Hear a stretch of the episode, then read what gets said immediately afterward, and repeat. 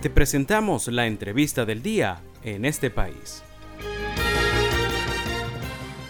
Sin mayores cambios ni sorpresas, la Asamblea Nacional nombró los magistrados al Tribunal Supremo de Justicia, el cual presidirá Gladys Hernández, una ex magistrada sancionada por Estados Unidos y quien regresa al TCJ luego de presidirlo entre el 2013 y 2017. Este proceso ha tenido el rechazo de un amplio abanico de organizaciones no gubernamentales defensoras de derechos humanos, quienes destacan que entre los únicos nuevos nombres que hay en este TCJ está el de Tania de Amelio, ex rectora del Consejo Nacional Electoral y ex diputada a la Asamblea Nacional por el chavismo. Para hablar sobre este tema hemos invitado a nuestra charla de esta tarde a Carlos Luzberti, él es abogado, profesor de Derechos Humanos en la Universidad Católica Andrés Bello y coordinador general de Amnistía Internacional Venezuela. Puedes seguirlo en Twitter con el usuario arroba Luzberti. Carlos, buenas tardes. Gracias por aceptar la invitación a charlar con nosotros. ¿Qué señales da el gobierno con este nombramiento de magistrados del TCJ precisamente en tiempos que la Administración de Justicia en Venezuela está en la mira de organismos internacionales como el caso de la Corte Penal Internacional? Mira, las señales son complejas. Tenemos magistrados que repiten, según las estimaciones de acceso a la justicia, 60% de magistrados eh, repiten. Eso básicamente te envía una señal de que hay pocas probabilidades de cambio. De hecho, si recordamos, hace un par de semanas Pedro Carreño estaba abogando públicamente eh, en contra de la gestión del presidente del tribunal Michael Moreno por temas de corrupción. Y precisamente Michael Moreno es uno de esos 12 eh, magistrados que, que repite, independientemente de la discusión acerca de la constitucionalidad o no de que a estas personas se les eh, permite estar durante 12 años adicionales al tiempo que ya tienen en el tribunal. Entonces, eh, creo que la señal en general que uno puede leer de esto es que hay poco propósito de enmienda, si quisiéramos usar el término, en el sentido de lo que tiene que ver con los compromisos internacionales que ha asumido públicamente al menos el gobierno de Maduro cuando suscribe el, memorando de intención con la Fiscalía de la CPI, donde se compromete en un proceso de reforma del Poder Judicial acorde con los estándares internacionales en materia de derechos humanos. En este caso, este Tribunal Supremo de Justicia lo que se ve es como un tribunal con un componente de parcialidad política importante, solo mirando algunos de los nombres y sus antecedentes desde el punto de vista de los cargos que han desempeñado, cargos de confianza en la alcaldía del municipio de Libertador, cargos en el Poder Judicial Militar, cargos de diputados del partido de gobierno, etc. Carlos, analizando los magistrados nombrados, ¿qué tipo de TSJ podríamos esperar ver? Bueno, yo creo que podemos esperar ver un tribunal muy similar al que hemos tenido hasta ahora. Eh, no parecen haber mayores cambios.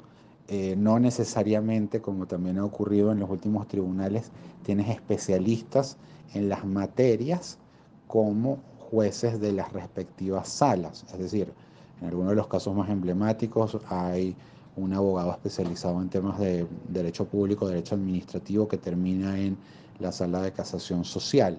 Entonces, eso también de alguna forma desluzo desde el punto de vista de tener especialistas en el área temática específica en las salas respectivas.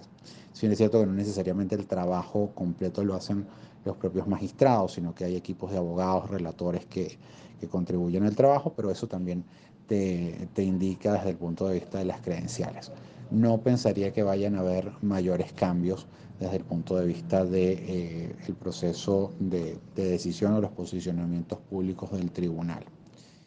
Estamos conversando en nuestra entrevista de esta tarde con Carlos Luzberti. Él es abogado, profesor de Derechos Humanos en la Universidad Católica Andrés Bello y coordinador general de Amnistía Internacional Venezuela. ¿Qué análisis hace sobre figuras que pasan de ser rectores del CNE a ser magistrados del TCJ y otros tantos que han sido sancionados. Creo que con el tema de estos saltos entre instancias del poder público Hay diputados eh, del oficialismo que han pasado al Tribunal Supremo de Justicia, el caso de uno de los magistrados que repite, Calixto Ortega, pero también tenemos el caso de Gladys Requena, solo por mencionar esos dos. Pero también tal cual eh, oportunidades en que el tribunal ha designado como rectoras del CNE a sus magistradas, eh, te indica de nuevo problemas desde el punto de vista de la forma de la designación y de la forma de asignación asociada a los elementos o las garantías de independencia que debe tener el Poder Judicial, pero que también debe tener el Consejo Nacional Electoral. Pensemos en una em, ex rectora que pasa a la sala constitucional, donde eventualmente podría tener que terminar tomando decisión sobre asuntos que pudo haber conocido, en los que pudo haber participado en su condición de, rectora. Evidentemente tendría, de acuerdo a, lo que es eh, el procedimiento judicial más elemental que inhibirse de participar en esos casos, pero digamos, hemos visto tantas cosas en estos últimos años como magistrados de la propia sala constitucional decidiendo sobre la impugnación de una ley que les permitía reelegirse eh, que te mandan mensajes de poca claridad desde el punto de vista de temas de conflicto de interés y temas de falta de imparcialidad, no ya solo de independencia.